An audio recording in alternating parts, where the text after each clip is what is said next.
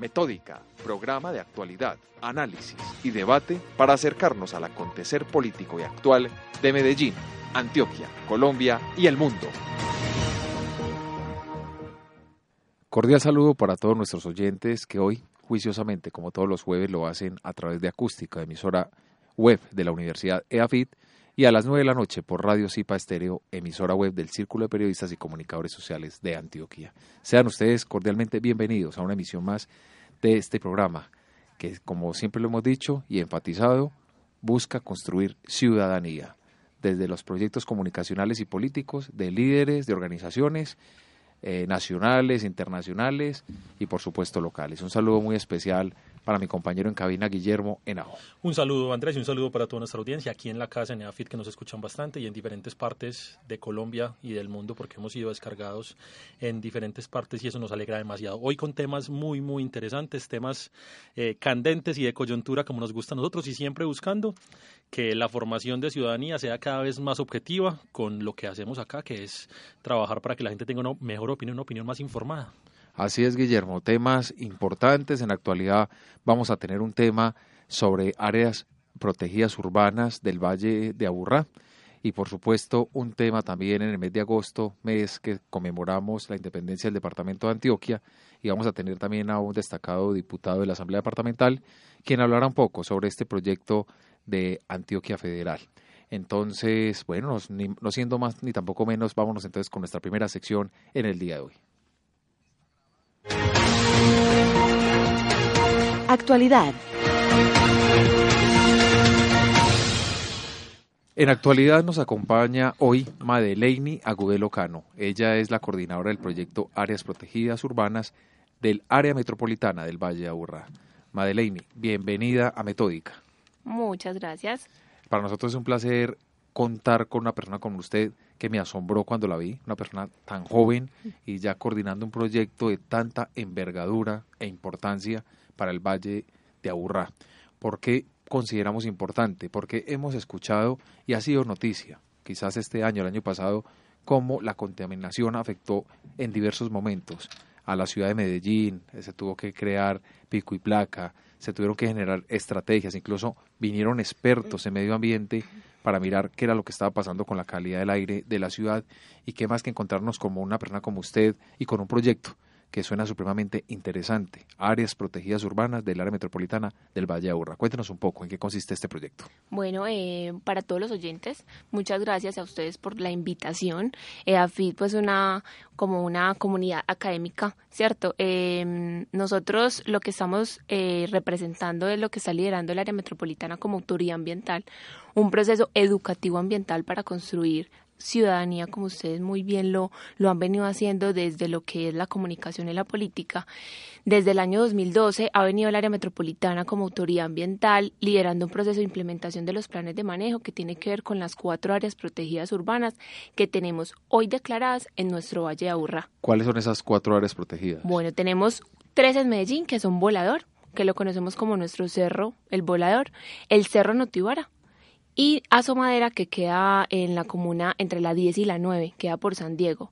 Estos cerros tutelares que son conocidos eh, emblemáticamente en la ciudad de Medellín ya tienen una declaratoria mucho más específica, es una declaratoria de área de recreación urbana, la cual nos da el decreto 2372 de 2010, que es un, un, un soporte jurídico que da peso a todo el desarrollo sostenible de la ciudad, lo que nos permite planificar el territorio mucho más acercado pues a la conservación de nuestros territorios. Y la cuarta la tenemos en Bello, ah, muy bien. que es Piamonte. En toda la autopista norte, cerca a lo que están haciendo hoy como Ciudadela Fabricato y Postobón. Es una hectárea más o menos reducida, de 12, eh, es un tamaño pues de 12 hectáreas, pero es un ecosistema estratégico importante para nuestro territorio urbano. Hablemos un poquito de esas áreas protegidas urbanas. ¿Cuál es el objetivo estratégico que tienen esas áreas protegidas en función de la biodiversidad y en función del medio ambiente y en función también de toda la realidad que tenemos, que es una ciudad contaminada? La semana pasada salió el informe de el, informe de la el informe hecho por la Universidad Nacional Donde hablan de que la ciudad es inviable en el ecosistémicamente hablando por el tema de los recursos. ¿Qué importancia entonces tienen estas áreas protegidas para todo el tema eh, de la, del ecosistema urbano, por llamarlo así? Bueno, muy buena la pregunta en la medida en que lo que nosotros hemos querido hacer desde el 2012 es generar esa incertidumbre en la ciudadanía de por qué conservar el urbano, ¿cierto? Son ecosistemas estratégicos que nos sirven mucho para valorar esos recursos naturales que hoy estamos eh, haciendo más escasos según nuestros hábitos cotidianos, ¿cierto? Nuestros, en, nuestros excesos en el consumo de agua, de suelo, de aire que fue lo que tú mencionabas al principio, y son importantes en el contexto urbano conservarlos porque eso nos permite obviamente valorar mucho más los servicios ecosistémicos que tenemos y que no valoramos. La biodiversidad en cuanto a fauna, a flora, cada vez se extingue más y allí podemos obviamente hacer eh, procesos de restauración, procesos educativos ambientales, podemos hacer una valoración mucho más eh, significativa para el territorio en cuanto a aves, a insectos, a muchos, o sea, un mundo muy, muy profundo en lo que tiene que ver con biodiversidad y esto da, nos da pues un valor agregado en contextos urbanos ya que es una experiencia única en el país. Oiga, experiencia única en el país, eso suena muy interesante. O sea, Medellín siempre liderando procesos que pueden ser ejemplo a nivel mundial, nacional y por supuesto a nivel mundial. ¿Cómo hacen ustedes la intervención con las comunidades? ¿Cómo ustedes socializan este proyecto y logran que más personas realmente se sensibilicen frente a la protección y cuidado del medio ambiente? Bueno, desde la Política Nacional de Educación, que es por la que nosotros pues, nos regimos, obviamente hay un componente importante que es todo la parte social, porque el ambiente no es solamente lo que nosotros concebimos como lo natural, nuestros recursos naturales, sino que tiene, tiene que ver también con toda la parte natural y cultural. Y lo que tú mencionas es muy importante porque de los actores priorizados para nuestros procesos de socialización, de dinamización de estas áreas, tiene que ver mucho la ciudadanía. Todas las organizaciones de base que están asentadas alrededor de nuestras áreas protegidas, que son las comunas, los barrios, que están obviamente circundantes y que lideran procesos orientados al tema de conservación en contextos urbanos. Entonces, con la ciudadanía lo que hacemos es acercarlos un poquito más al tema educativo ambiental, a lo que tiene que ver con cambiar nuestro pensamiento hacia el ambiente, ¿cierto? Que no el ambiente no tiene que ver solamente con sembrar y no arrojar basuras, sino que tiene que ver con mucho más, del saber ser, del saber hacer, del saber convivir con el otro, cómo yo me relaciono conmigo mismo y con lo otro y con el otro. Entonces esas relaciones sociales, esa construcción, perdón, esa construcción de tejido social es la que nosotros obviamente mm, nos respaldamos a través de estos escenarios. ¿Para qué? Para la investigación, para la resocialización, para la dinamización y en estos procesos, a través de cursos, por ejemplo, de yoga, de prácticas agroecológicas, de cursos de biodiversidad, de cursos de mm, de fotografía ambiental, de manualidades ambientales. Lo que queremos es obviamente acercar nuestra ciudadanía y que se apropien de estos, de estos espacios de una forma distinta. Hablemos más profundo de eso. Leí acá que las áreas protegidas ambientales están desde el año 2014 y que sí, somos la única región del país que contamos con ellas. ¿Cómo interactúan esas áreas protegidas con la ciudadanía? ¿Qué beneficios tiene la ciudadanía al circundar esas áreas protegidas y además qué le puede aportar a todo ese territorio que está alrededor. Bueno, mira, te cuento, no es específicamente desde 2014, porque nuestras declaratorias están desde el 2010-2011. Cada área protegida tiene un plan de manejo y ya venimos desde el 2012 haciendo la implementación de estos planes de manejo que Además de la ciudadanía, hemos estado vinculando actores de la empresa, la academia, como la Universidad de AFI, que esto de pronto es un acercamiento con la academia de una forma mucho, eh, mucho más vinculante con la institucionalidad misma y con la ciudadanía como tú mencionabas. Entonces, para darte respuesta, entonces, eh, ¿cómo nos acercamos a la ciudadanía? Nosotros acompañamos el fortalecimiento de los proyectos que se lideran desde el orden ciudadano, que son los, los PROCEDA, los que nos dice la Política Nacional de Educación Ambiental, que son los proyectos de educación ambiental a nivel ciudadano, ¿cierto? Son esos proyectos que lideran las organizaciones de base en pro de conservar, de, de formarse desde lo ambiental, ¿cierto? Y las estrategias que van acercando a la ciudadanía, lo que yo te mencionaba, los Proceda, los PRAE, que son con las instituciones educativas, los cursos, ¿cierto? Y todo un comité ciudadano que estamos formando para que vele, haga veeduría, haga comunicación, haga intervención, tome decisiones en cuanto a temas de conservación. ¿Qué es lo que más les preocupa a ustedes desde el proyecto eh, a nivel de eh, medio ambiente en el área metropolitana del Valle de Aburrá? ¿Ustedes consideran, ah claro, perdón, en el Valle de Aburrá, eh, en estos municipios que lo conforman, que son 10, ¿qué es lo que más preocupación genera ustedes del proyecto? ¿Que la calidad del, aire, la extinción de algunas aves?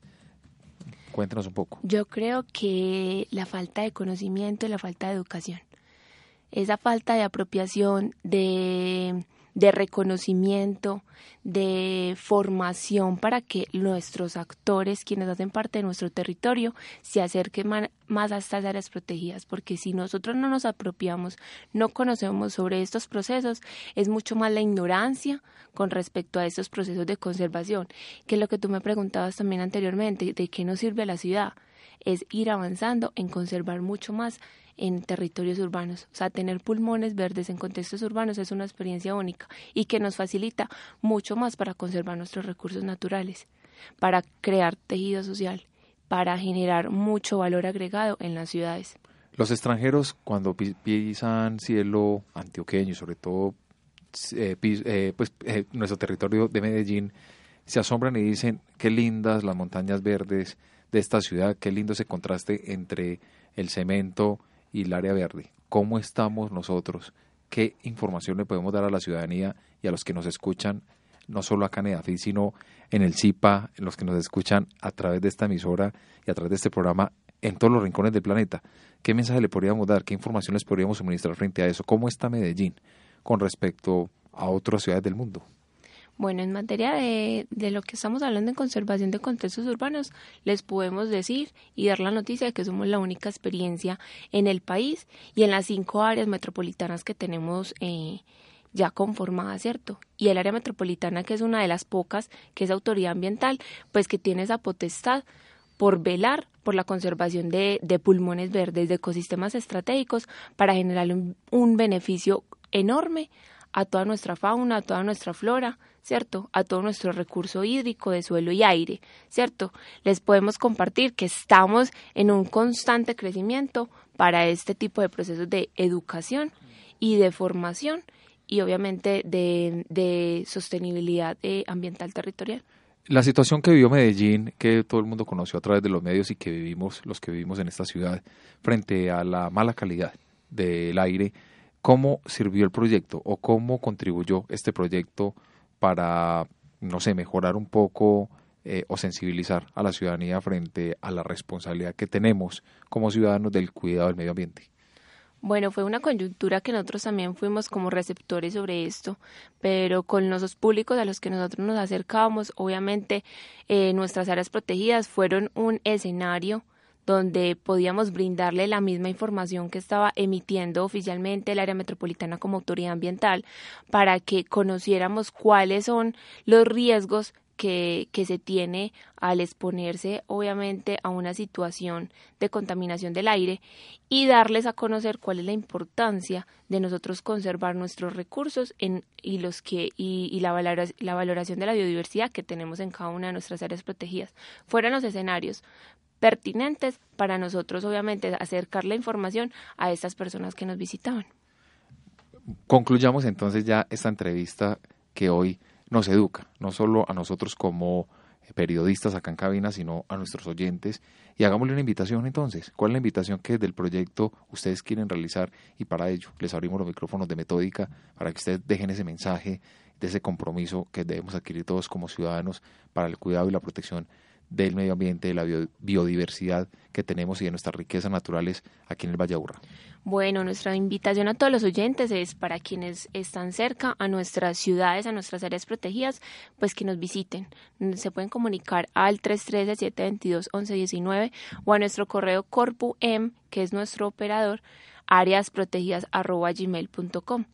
el en el correo corpuem gmail.com nos pueden escribir y nos pueden preguntar por toda la oferta que tenemos pedagógica y recreativa para toda la ciudadanía o para todas las organizaciones empresariales, institucionales, eh, académicas que estén interesados en conocer un poco más desde lo natural, desde lo social, desde lo cultural que avanzamos allí en las áreas protegidas. Hacemos recorridos interpretativos de forma gratuita, brindamos cursos de todo tipo, de recreación pasiva, activa, eh, de lo que les mencionaba ahorita, de forma gratuita en diferentes horarios en nuestras áreas protegidas. Y obviamente estamos avanzando en alianzas con la academia, con la empresa, eh, para obviamente em, mirar cómo hacer una, una alianza público-privada, ¿cierto? Para generar eh, un esquema de pago por servicios ambientales y generar, y generar investigación, generar obviamente estudios que avancen un poquito más en esos datos, en ese monitoreo, en ese seguimiento que necesitamos de nuestra biodiversidad en el territorio urbano. Muchísimas gracias, Madeleine Agudelo Cano, coordinadora del proyecto Áreas Protegidas Urbanas de la Área Metropolitana del Valle Aburra. Esperamos tenerla en un próximo programa. Muchísimas gracias a ustedes. Bueno, y de Medellín nos vamos hacia Burgos, España. Allí nuestra corresponsal nos trae información de actualidad política de este país de Europa. En la comunidad autónoma de Castilla-La Mancha vuelve a ser noticia la enmienda presentada de manera conjunta por el PSOE y Podemos, con la que buscaban garantizar el derecho a la carrera profesional de los empleados públicos que acceden a puestos de alto cargo.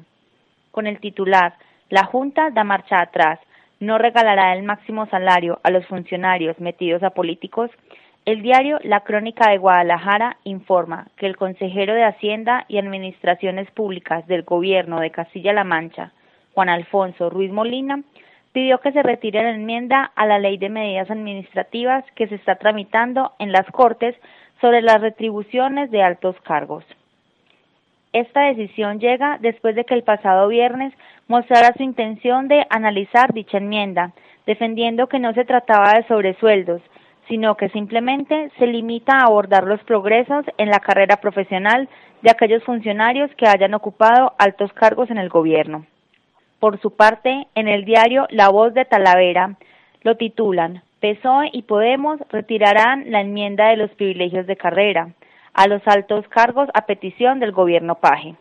Y es que Ruiz Molina aprovechó una rueda de prensa para explicar que esta solicitud a ambas formaciones políticas se produce tras consultarlo con el presidente regional, Emiliano García Paje, y con el objetivo de que los agentes sociales que se han manifestado en contra, algunos habían denominado ley de privilegios de la casta, puedan ser informados con detalle. En el diario La Razón, por su parte, citan a la diputada de Podemos, María Díaz, quien asegura que el espíritu de esta enmienda no es establecer privilegios, ni sobresueldos ni pensiones vitalicias. Nosotros lo que hemos intentado era reparar una discriminación que hoy existe con trabajadores públicos que dan el paso a la vida pública. Informó desde Burgos, España, Laura Rendón Posada.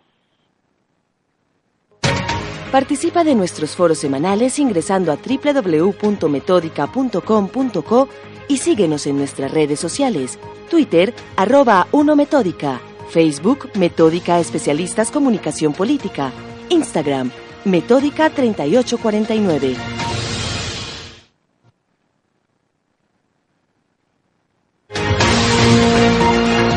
Análisis y debate semanal. En nuestra sección Análisis y Debate Semanal eh, vamos a analizar una propuesta que viene liderando el diputado de la Asamblea de Antioquia, Norman Ignacio Correa, para hablar sobre el referendo departamental independentista de Antioquia. Eh, diputado, bienvenido a Metódica. Muchas gracias, Andrés Felipe. Pues un placer estar aquí con todos ustedes. Bueno, hoy hay un tema y bueno, estamos en agosto celebrando las festividades acabamos de celebrar las festividades de Feria de Flores en nuestra ciudad y por supuesto eh, la fecha de independencia de nuestro bello departamento de Antioquia. Usted es un abanderado de esta iniciativa y lo hemos querido invitar por eso, porque queremos analizar y conocer y que nuestros eh, oyentes conozcan la propuesta que usted viene liderando y nos cuente un poquitico en qué consiste. Bueno, yo, yo, yo debo hacer una aclaración que es eh, no menor, es importante. Sobre la mesa hay tres propuestas. Una es Antioquia Autonómica, otra es Antioquia Federal y otra es Antioquia Independiente. Son, son tres propuestas y las tres tienen matices y figuras distintas. Y voy a explicarlo. Eh, la primera, Antioquia Autonómica, es quizás hoy la más asequible, la más viable, porque puede acogerse al marco constitucional legal de Colombia y en virtud de dos figuras, una que la trae la Ley Orgánica de Ordenamiento Territorial, que es la de las RAP, regiones administrativas y de planificación, y el actual plan de desarrollo en su artículo 180 que nos habla del Programa Nacional de Competencias Diferenciadas, la delegación de esas competencias a las regiones, Antioquia, acogiéndose tanto a la Ley Orgánica de Ordenamiento Territorial como al plan de desarrollo, podría, ojalá en concurso pues de otros departamentos, porque la idea es que se conjuguen, por ejemplo, Chocó Antioquia, Chocó Córdoba o los tres, y hoy tenemos, por ejemplo, el contrato Plana Trato Gran Darién, eh, en virtud de eso, se juntan y el gobierno nacional empieza a delegarles competencias, empieza a generarles funciones eh, que generan autonomía en el, en, el, en el territorio, en la región, y empieza a generarles recursos. Eso sería muy conveniente en términos de lo que hemos venido buscando aquí, autonomía y autodeterminación. Pero entonces es Antioquia autonómica, acogiéndonos al marco constitucional y legal actual, es posible, es un tema de voluntades. La otra es Antioquia Federal. Antioquia Federal es posible en el marco de una profunda reforma constitucional que convierta a Colombia en una república federada, en una república de estados que se juntan y que muy al estilo de como fue por allá en la constitución de Río Negro, eh, tengamos esa eh, condición de federalismo. Antioquia hoy le está aportando al país 13.6 billones de pesos, de los cuales solamente se le regresan 4.2 y en esa condición de federalismo pertenecemos a Colombia federal, digamos, pero somos eh, autónomos y somos, eh, digamos, eh, capaces de nosotros mismos gestionar nuestra salud, nosotros mismos gestionar nuestro manejo medioambiental, en fin, unas condiciones de, de, autonomía y autodeterminación, que es lo que está de fondo, pero en el marco del el federalismo. Incluso yo a eso le anexaría otra fórmula. Colombia federal con una Antioquia como Estado federado y un régimen no presidencialista, sino un régimen parlamentario. Esa es la segunda. Y la tercera, que no es mía, aunque por mi... Yo llego hasta Antioquia Federal, ¿no es cierto? La tercera es la de Antioquia Independiente, como república independiente. Hay un grupo en la ciudad, un grupo en el departamento que se llama Libertarios, y ese grupo es el que ha venido gestando, incluso ya con argumentación y documentos, un documento que hace poco me entregaron, que es el de la nueva acta de independencia de Antioquia y de hermandad y amistad eterna con Colombia, ¿no es cierto? Yo tengo ese documento, ese grupo hizo una marcha el pasado sábado 12 de agosto ese grupo empieza a recoger firmas para la convocatoria de un referendo para preguntarle a los antioqueños si queremos ser o no una república independiente. Y a ella estamos hablando Panamá. Panamá era Colombia y ya hoy es un país aparte. En esta última eh, propuesta, que es la de Antioquia Independiente, estamos hablando de una república libre y soberana, como lo fue Antioquia desde el 11 de agosto de 1813 hasta abril de 1816, que efectivamente fue una república libre y soberana. A partir de este momento abrimos nuestro foro en www.metodica.com.co slash foros para que todos ustedes participen y escriban y opinen acerca de la siguiente, a la siguiente pregunta y respondan si está de acuerdo que Antioquia sea una república independiente. Esperamos que participen activamente, queremos conocer sus opiniones y por supuesto nuestros foros son ese espacio donde ustedes pueden contribuir en la construcción de una mejor ciudadanía.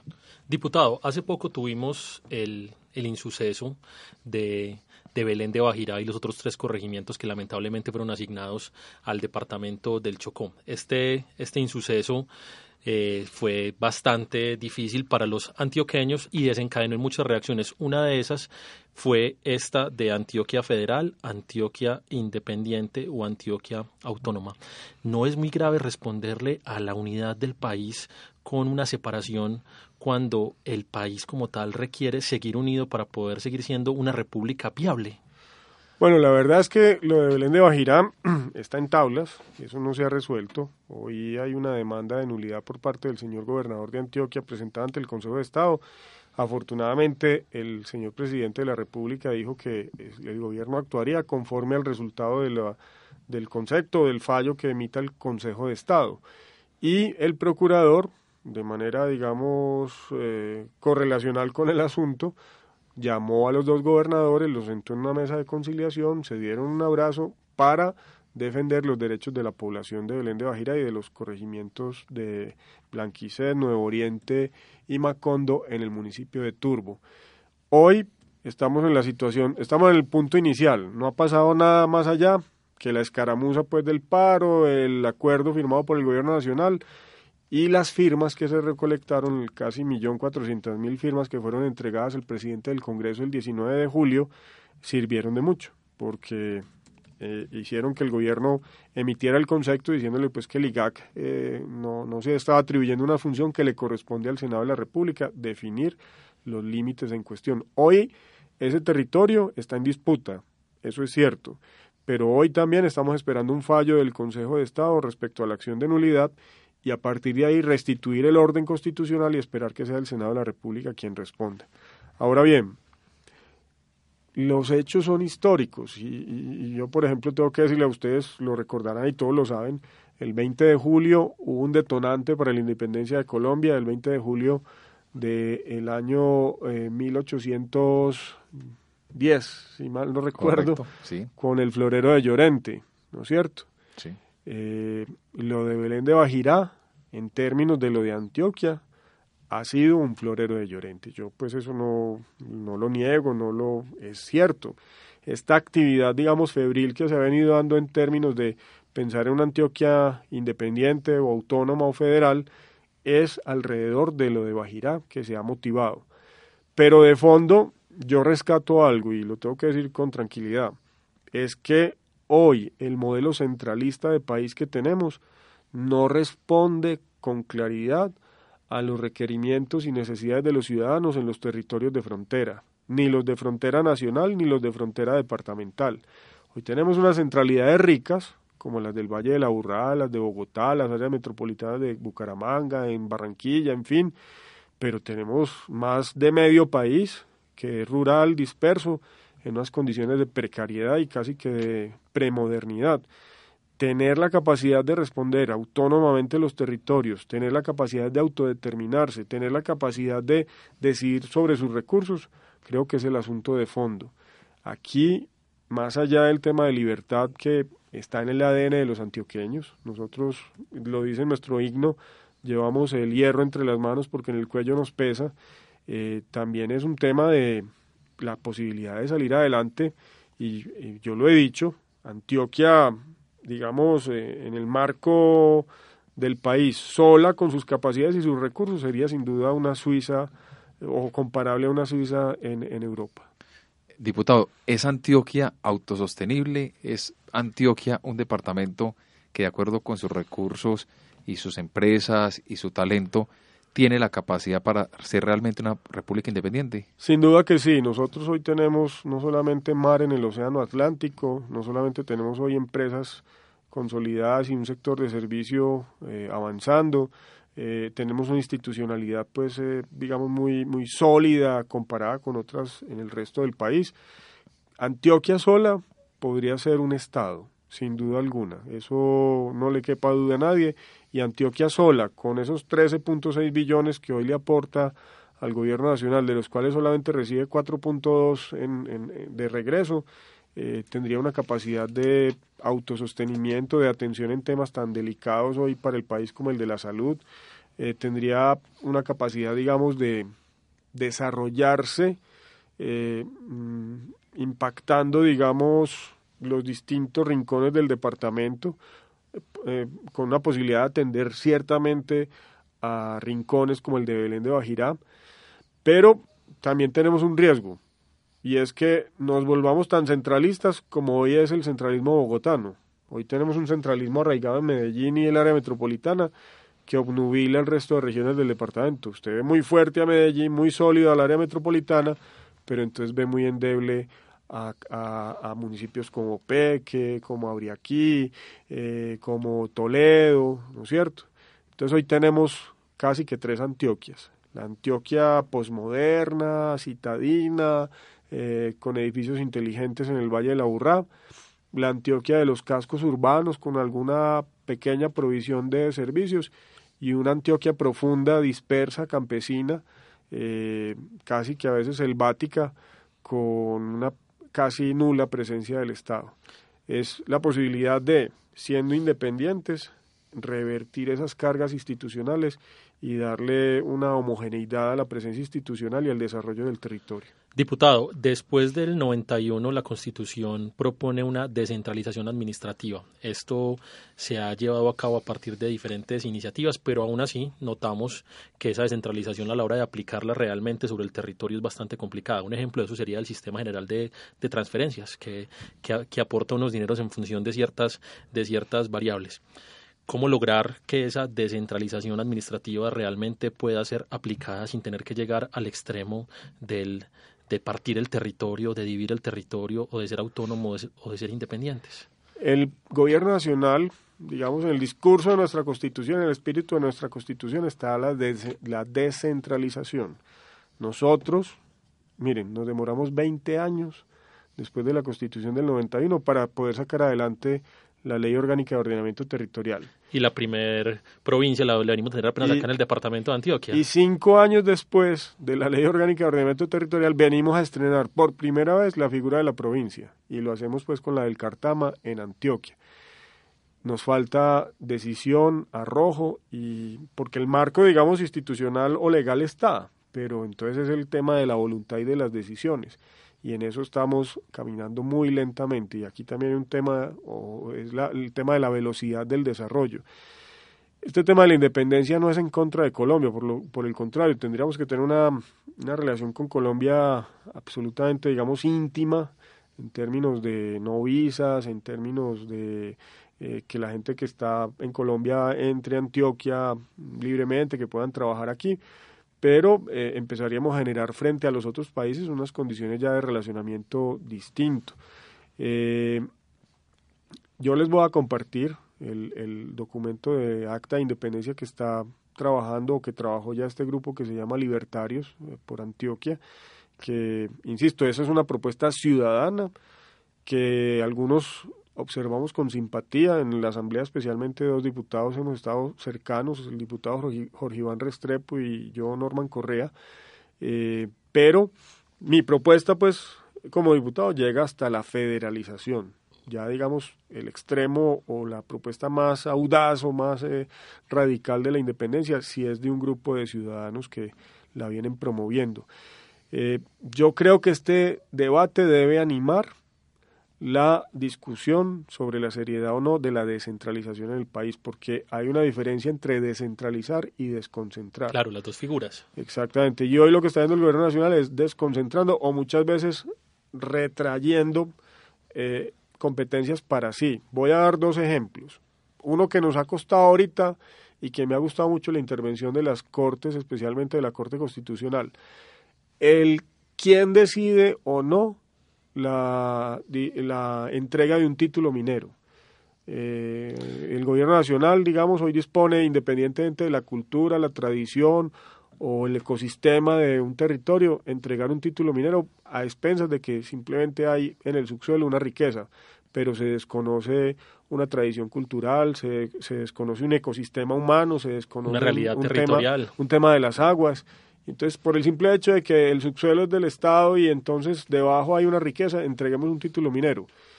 Afortunadamente, la Corte Constitucional eh, declaró inexequible el artículo 37 del Código de Minas y con eso ya sí hay que preguntarle a los municipios, ya sí hay que preguntarle a los pobladores locales si están o no de acuerdo con el tema de la minería. Ese, por ejemplo, es ya un ejercicio de descentralización cierto, que a mí como ciudadano de Támesis o de Jericó en el caso de Antioquia, me pregunten si quiero o no quiero minería al lado de mi casa, ¿no es cierto? Eh, y hoy los consejos municipales acaban de sacar sendos acuerdos prohibiendo el tema de la minería en esos territorios, a pesar de que, por ejemplo, Anglo, Anglogola Shanti tiene un título minero para exploración y explotación allí de cobre y oro. Pero entonces ya lo local, la decisión, la autodeterminación, la autonomía de los habitantes debe primar o prima sobre, por ejemplo, la entrega de estos títulos mineros por parte del gobierno nacional.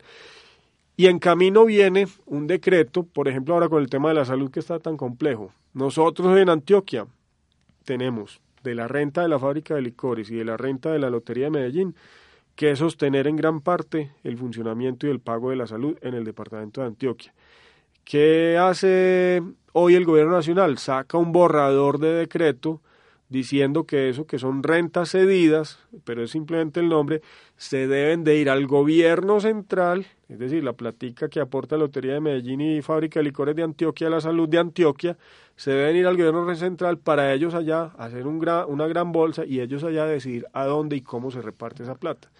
Entonces miren que cada vez nos quieren sacar la plática que nosotros generamos de nuestra propia condición productiva, y en este caso Lotería de Medellín y Fábrica de Licores, para que lleguen al gobierno nacional y ellos tomen decisiones de cómo y a dónde va, el dinero. Entonces, ahí es donde uno dice, venga, pero si nosotros somos los que estamos generando la riqueza, nosotros debemos ser los que decidamos a dónde y cómo se reparte eso.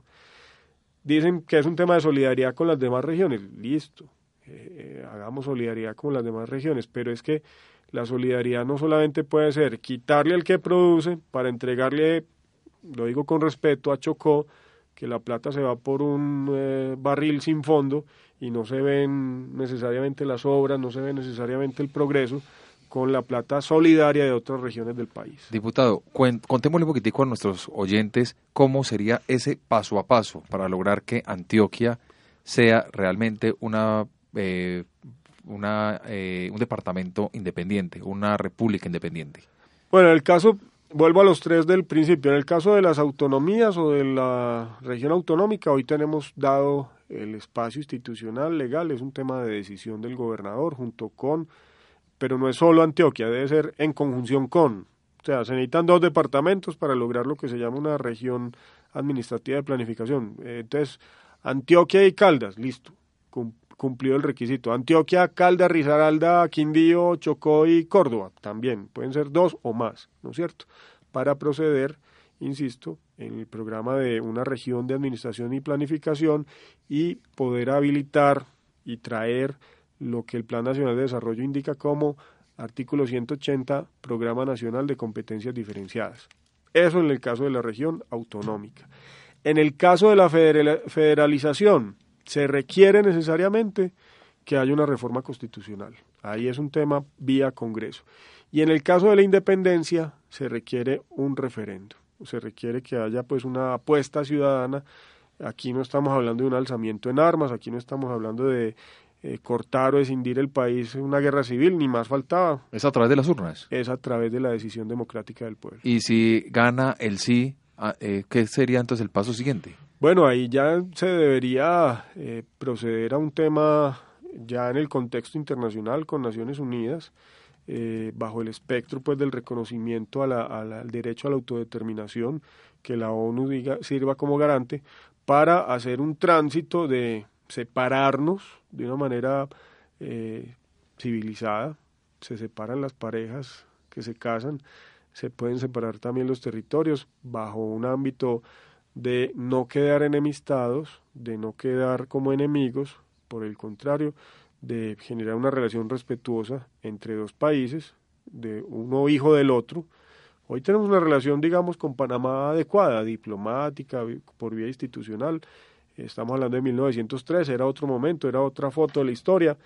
Estamos hablando de una escisión territorial del de, eh, siglo XXI. Se pasó en la antigua Yugoslavia, se hizo pues allí el, cambio, ¿no es cierto? Aunque excepto que tuvo pues traumatismos también, pero aquí se está hablando de un paso civil, democrático, refrendando el derecho a la autodeterminación de los ciudadanos, si es que así en las urnas lo, lo, lo, lo avalan los antioqueños. ¿Y sería un proceso a largo plazo? Bueno, eso de ahorita con el censo actual que tenemos para convocar el plebiscito, para convocar, perdón, el referendo se necesitan 231 mil firmas en Antioquia para hacer el llamado al, al, referendo para que nos hagan la pregunta. El grupo de libertarios, el que está trabajando este tema, pretenden que aprovechando las elecciones de marzo próximo se haga la convocatoria y nos pregunten en esa época electoral sobre la pregunta que tú hiciste de si estamos o no de acuerdo con que Antioquia sea una, una república libre y soberana, ¿no es cierto? Recuperar nuevamente ese escudo que se tuvo en el año de 1813 que dice efectivamente eh, república, república libre y soberana de Antioquia. Eh, el tema no es fácil, el tema pues por el contrario es bastante complejo, pero digamos que a efectos de generar como un ambiente de, discusión, pues un grupo de jóvenes incluyó la séptima papeleta en el año 90 y de ahí partió la reforma, la reforma no, la nueva constitución del 91. Entonces, los hechos políticos generan hechos sociales y generan cambios. Diputado, pues esperemos entonces a ver qué pasa. Esperamos tenerlo usted también en una próxima oportunidad para que nos cuente cómo van estos avances. Y lo invitamos a usted con esa organización que nos mencionó para que aquí juntos analicemos la situación porque es un tema realmente importante debatir qué va a pasar con el futuro del departamento.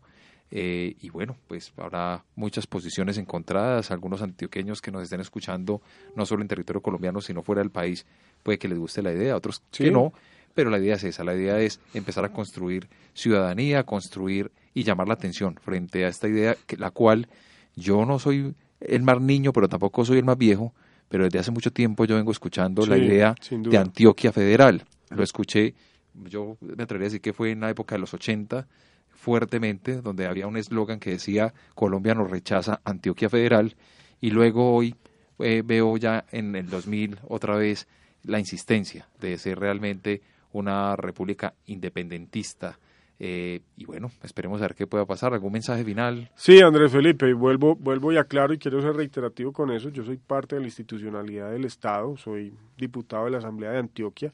Mi llamado como diputado ha sido a pensar en la autonomía o pensar en la federalización. Sin embargo, hay un grupo de antioqueños, bajo un esquema de un grupo que se llama Libertarios, que va más allá. Ese grupo Movimiento Ciudadano sí pide la independencia de Antioquia. Entonces son tres cosas que se parecen pero son distintas. Antioquia Autonómica, Antioquia Federal o Antioquia Independiente. Y las menciono en ese orden porque efectivamente, digamos, la autonómica es eh, menos drástica, la federal fija un punto ya de decisión como reforma constitucional en el país donde todos seamos estados federados y la de Antioquia Independiente sí es ser, digamos, una nueva Panamá, un nuevo país aparte de Colombia. Pero es claro eh, informarle y clarificarle a nuestros oyentes que no se necesita para ser independiente pasar por los dos primeros procesos. Podríamos, o, es necesario pasar paso uno, dos y tres. Podríamos optar por, por cualquiera de los tres. Lo que pasa es que tienen caminos distintos. Yo soy de la teoría de las mamás. Y las mamás le decían a uno, eh, aspire a papa para que llegue a ser cura o aspire a general para que sea policía, ¿no es cierto? Digamos que ahora con este discurso de Antioquia Independiente yo lo veo con simpatía, pero me parece que puede movilizar la discusión para que lleguemos por lo menos a ser una Antioquia federal. Bueno, diputado Norman Ignacio Correa, mil gracias por habernos acompañado en una emisión más de Metódica. Usted no es ajeno a esta casa y, por supuesto, siempre van a estar dispuestos los micrófonos para que juntos analicemos y debatamos esos temas que tanto nos interesa a nosotros desde Metódica para construir ciudadanía y por supuesto eh, opinión pública acerca de los hechos que más importantes del departamento de Antioquia y más con una persona como usted que ha sido tan versado y siempre tan dispuesto a atendernos a nosotros. Muchas gracias Andrés Felipe y a la audiencia de ustedes, Dios les pague. Con mucho gusto, diputado, y bueno, y Ya con esta entrevista finalizamos una emisión más de Metódica. Un agradecimiento muy especial a Guillermo, que siempre juicioso ha estado aquí y hayamos muchísimos meses trabajando juntos. Y eso es un éxito. Eso también logra que nos escuchen en otros países porque estamos disciplinados, juiciosos, siempre cumpliéndole a nuestros oyentes cada ocho días con información veraz, oportuna y, por supuesto, real del acontecer político actual no solo de Medellín, Antioquia, sino de Colombia y del mundo. Y siempre con el objetivo de formar a la ciudadanía para que esté cada vez mejor informada y tenga mejor criterio. Esto es un tema, por ejemplo, demasiado interesante, demasiado importante y habrán sectores que obviamente no querrán ni independencia, ni autonomía, ni un modelo federativo y también obviamente son escuchados acá y los tendremos probablemente en emisiones posteriores. Pero le digo, Guillermo, que yo sí voy a echar la cuñita hoy. Yo voy a aprovechar y a mí la idea de ser independiente me encanta. Siempre lo he dicho y hasta ha sido loco, porque siempre he pensado que Antioquia solito no, que lo vamos con Chocó, con Córdoba, con Sucre, el eje cafetero y el Valle del Cauca. Bueno, para todos ustedes, muchísimas gracias, un, un feliz día y por supuesto un feliz fin de semana. Escúchanos todos los jueves a las 10 de la mañana en acústica.eafit.edu.co con repetición a las 9 de la noche en radiocipaestereo.es.tl slash.